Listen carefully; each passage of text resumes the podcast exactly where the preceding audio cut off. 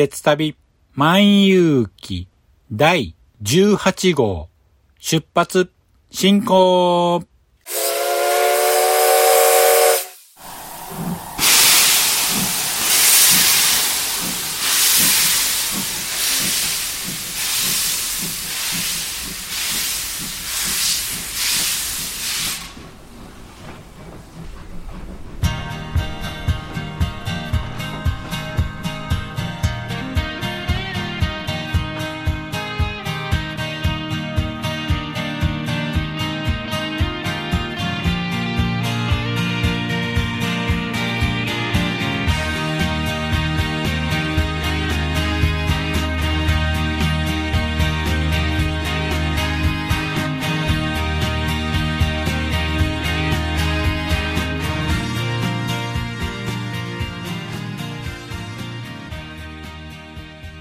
毎度ご乗車ありがとうございます。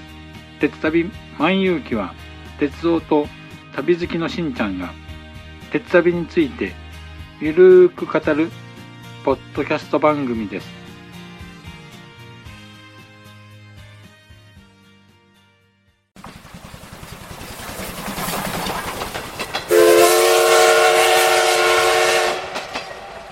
鉄旅万有記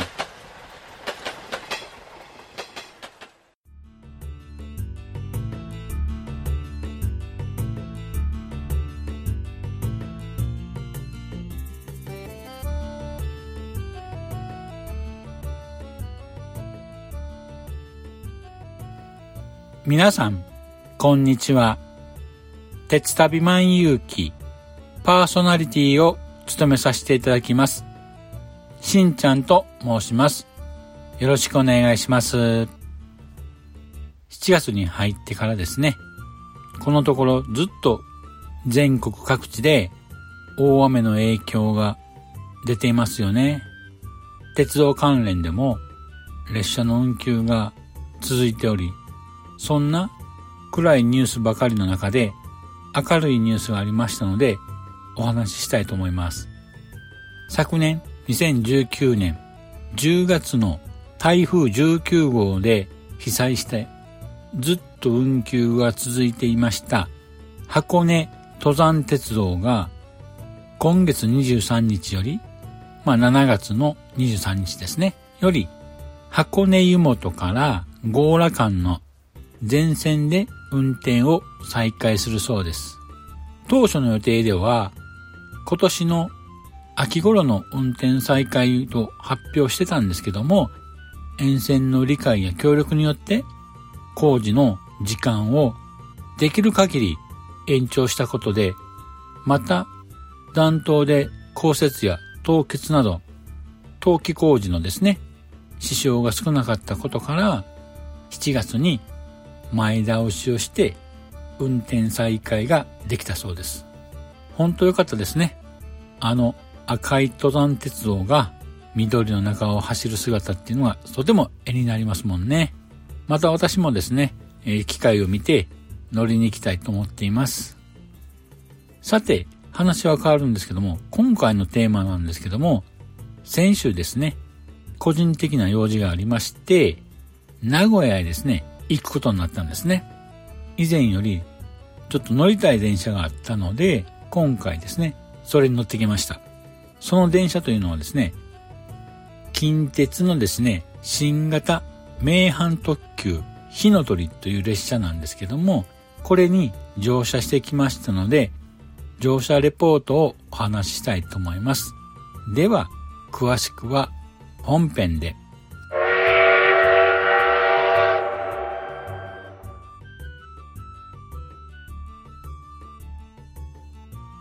では、本編です。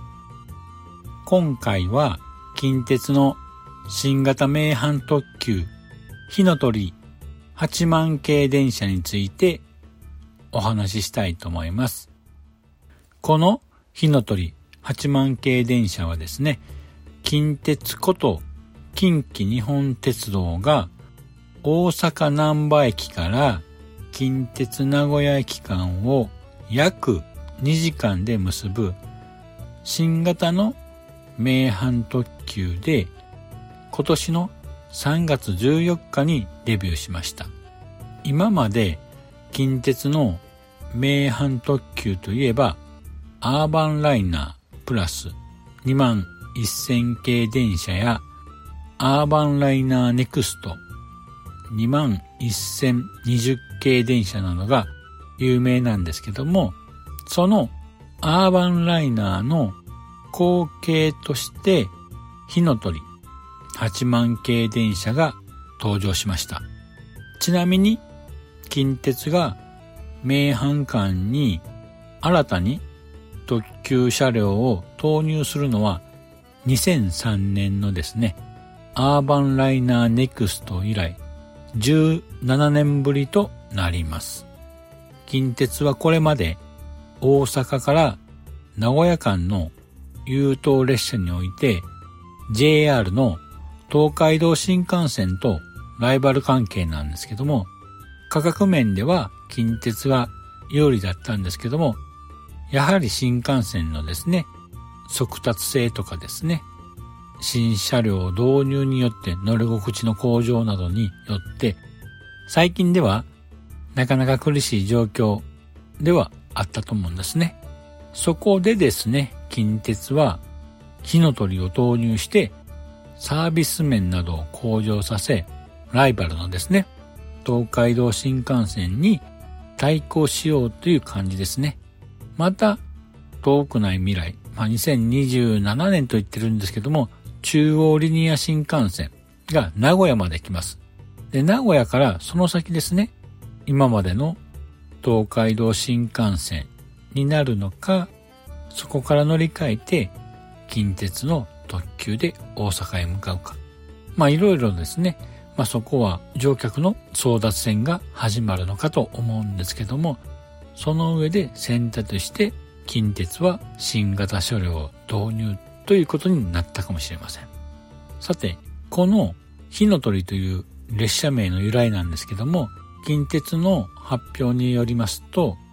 ゆったりとして気品のある車両のイメージを翼を大きく広げて飛翔する火の鳥に重ね合わせて命名したそうです。確かにですね、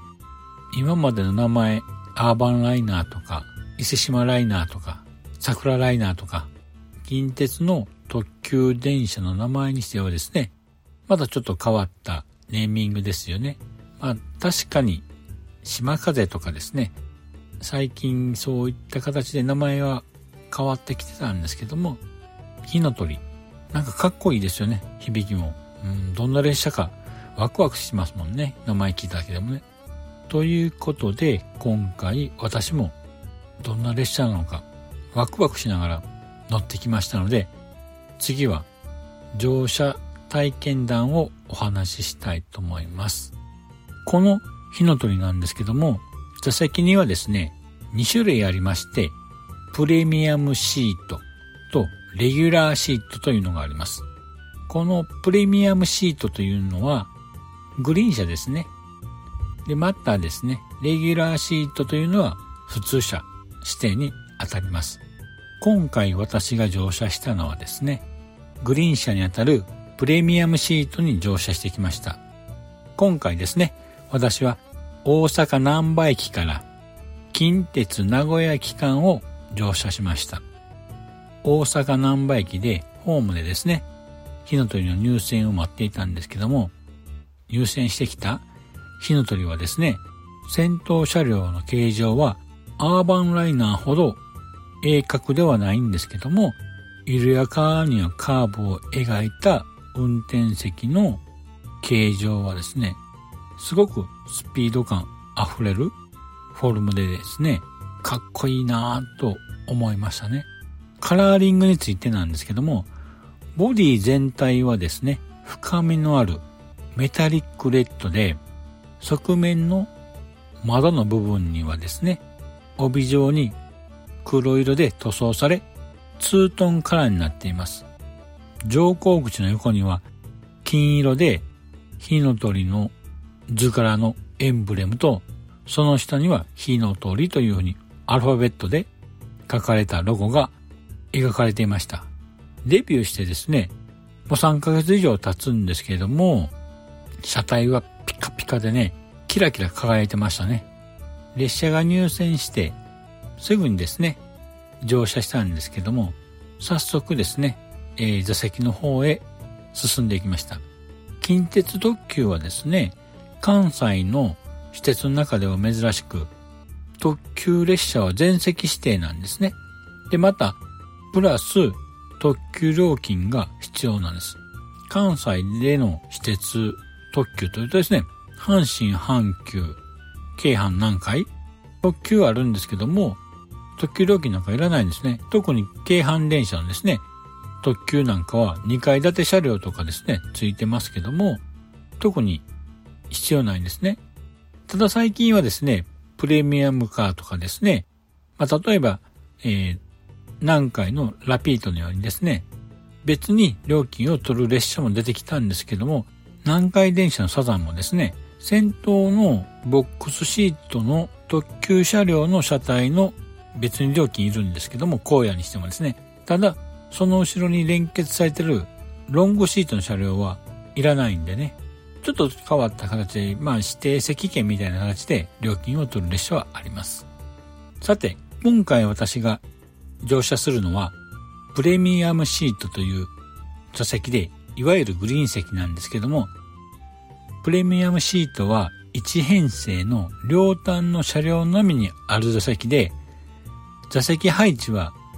2プラス1の横3列。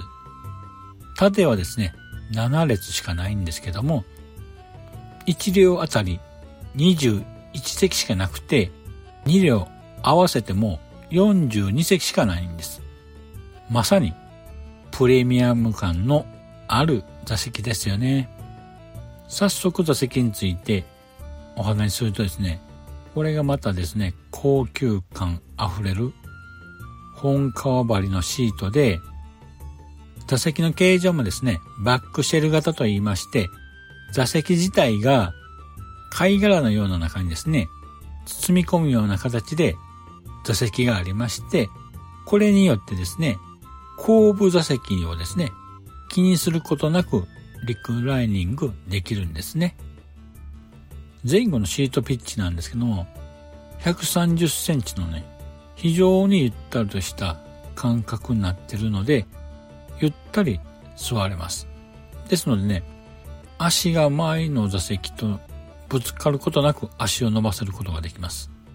この座席にはですね、電動リクライニングや座席にヒーター、全体が温まるヒーターがついてたり、もちろん各席にですね、コンセントがついてたり、読書灯などが備わっています。またですね、肘掛け部分にはですね、二つに折られたテーブルが収納されてまして、それを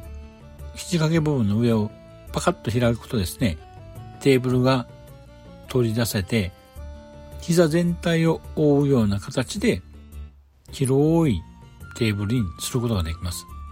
こうするとですね、駅弁など食事をしたり、いろいろですね、広々と使えますので、非常に楽ですよね。あ、それと、カーテンもですね、電動になってまして、もう至れり尽くせり、ラグジュアリーな感じの座席でした。車両としてもですね、天井はですね、暖色系の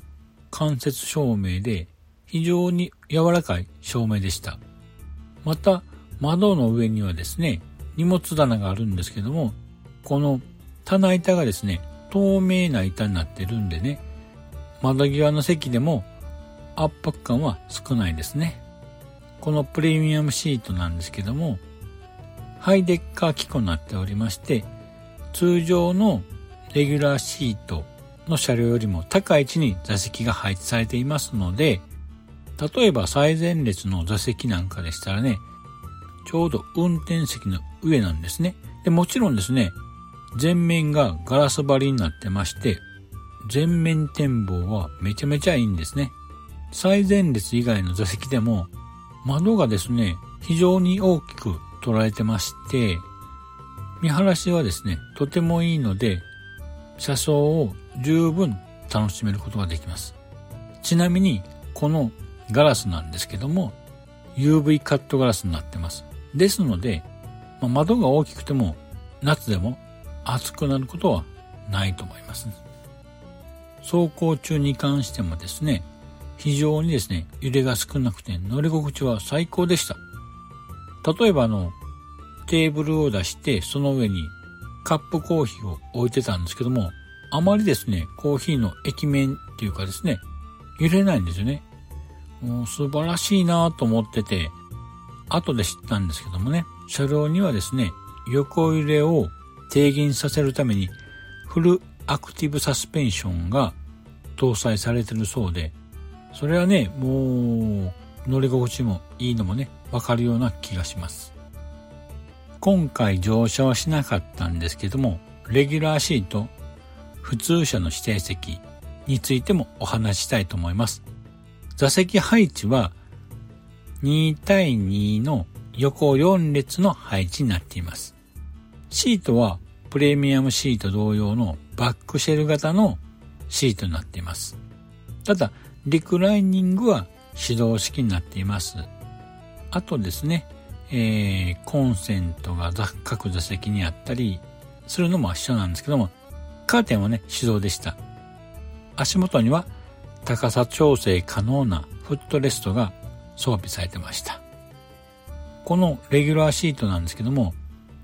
東海道新幹線の指定席に比べてもですね、遜色のない、それ以上の居住性というか、乗り心地の良さはあるかと思うんですけども、また今度乗ってみて、レギュラーシートで大阪南波名古屋間を乗ってみたいと思います。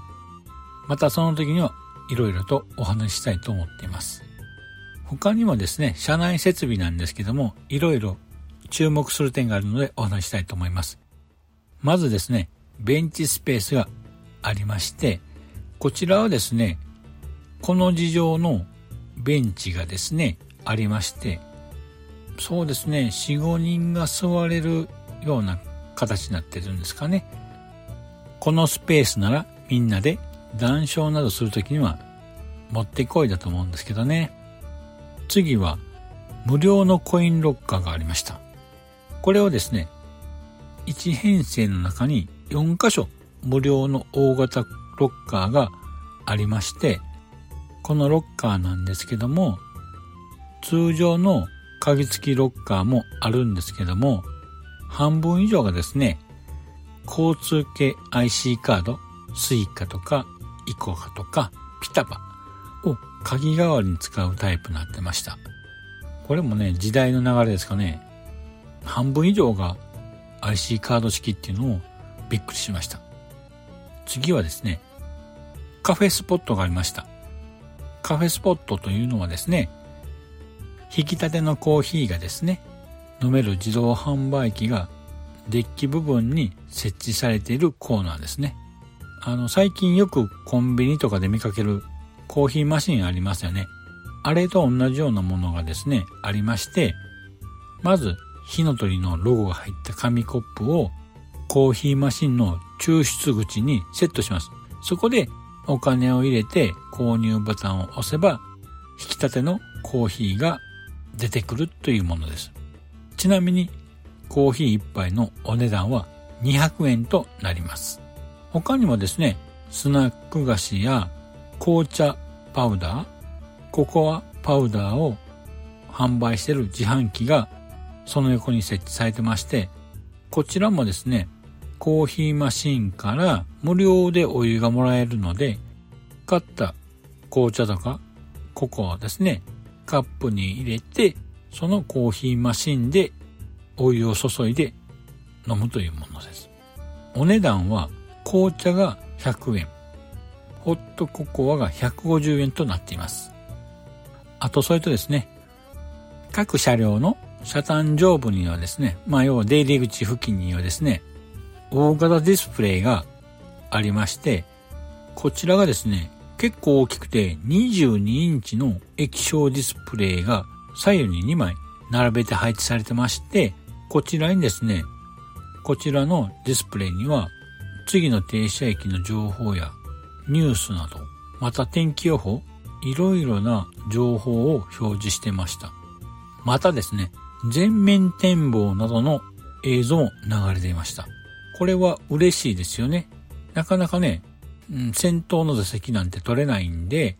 まあ、少しでもね、そういう全面展望が見れたら、鉄道ファンは嬉しいと思うんですけども、いかがでしょうか。あ、それと、今回私はちょっと試してないんですけども、無料 Wi-Fi サービスもあるそうで、全車両において利用できるそうです。今回は私は試してないんですけども、どれぐらいの速度出るんですかねちょっと、また次回でも乗車した時にレポートしたいと思うんですけども。さて、一番気になる料金のことなんですけども、大阪南波駅から近鉄名古屋期間の料金ですけども、プレミアムシート、グリーン席ですね。では、運賃が2410円。特急料金が1930円。あと、日の取り料金ですかね。特別料金が900円。合計しますと、5240円となります。また、レギュラーシート、普通指定席ですね。こちらがですね、運賃2410円、特急料金が1930円、日の取り料金、まあ、特別料金が200円となりまして、合計4540円です。プレミアムシートとレギュラーシートの差は700円なんでね、断然プレミアムシートをおすすめします。なかなかね、座席数が少ないんで、早めに予約するとかしないと乗るのはちょっと難しいかもしれません。ちなみに東海道新幹線の料金なんですけども、新大阪名古屋間でのぞみのグリーン席で8950円、普通指定席で6680円です。ということで、火の鳥のプレミアムシートなら新幹線グリーン席の6割程度でゆったりのんびり乗車できるんですね。これはね、お得かなと思うんですけど、どうですかね？皆さん、どう思います？近鉄の新型名阪特急火の鳥なんですけども、新幹線ととどっちがいいのかなっていうのは単純には一言では言えないんですけども、まあ、これもですね、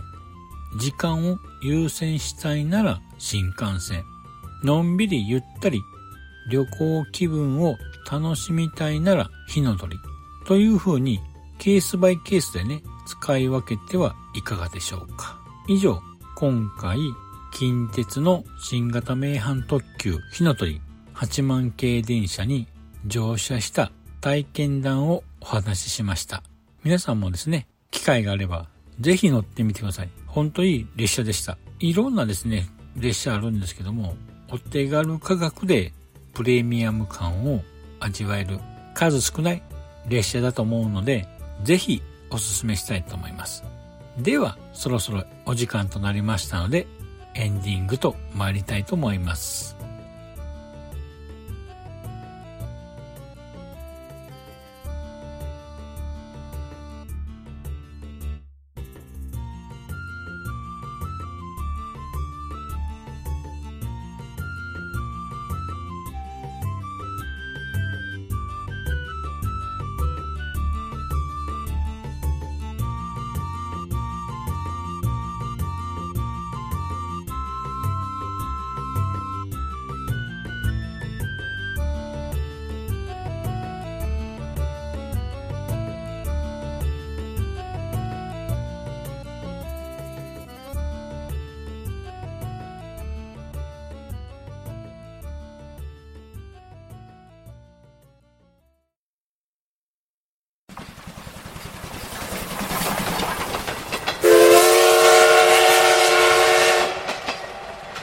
旅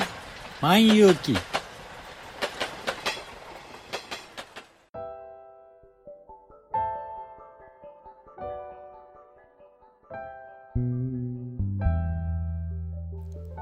では、エンディングです。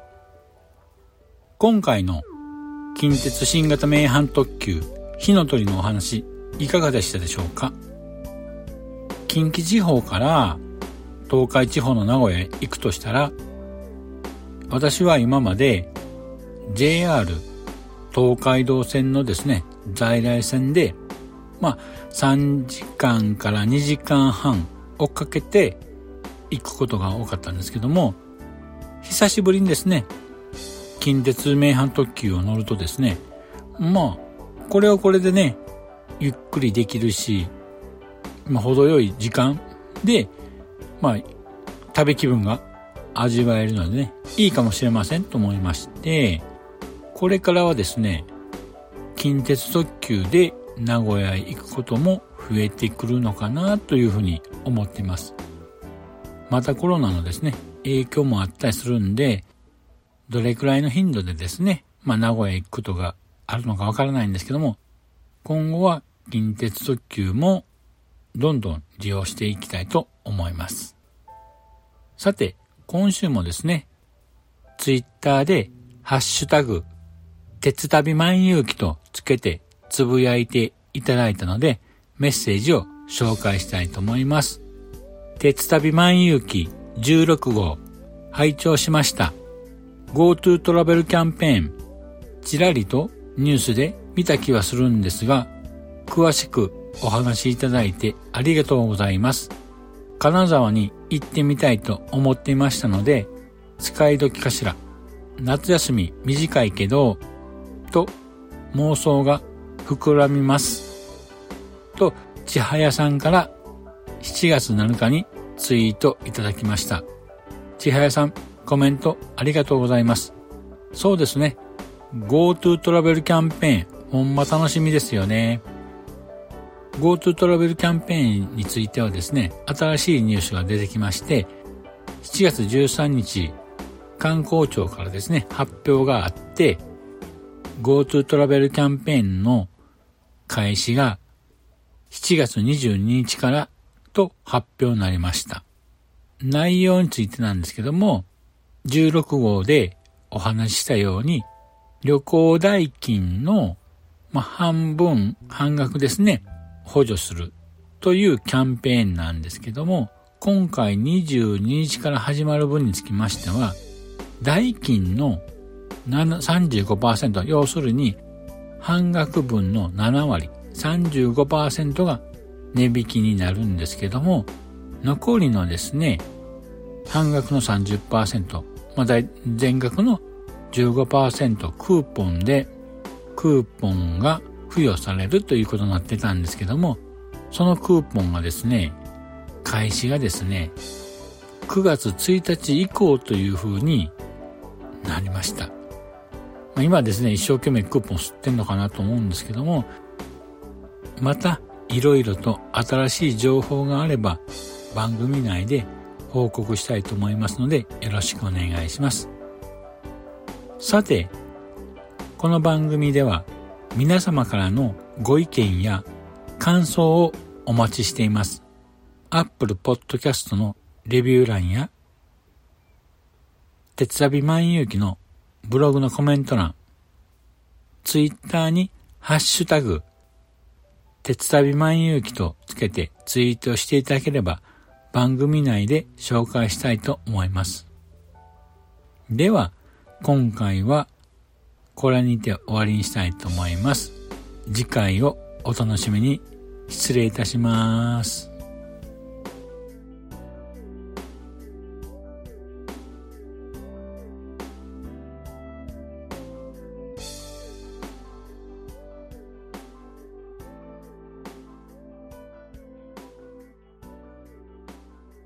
長らくのご乗車、お疲れ様でした。まもなく終点に到着いたします。くれぐれもお忘れ物のないように、今一度お手回り品のご確認をお願いいたします。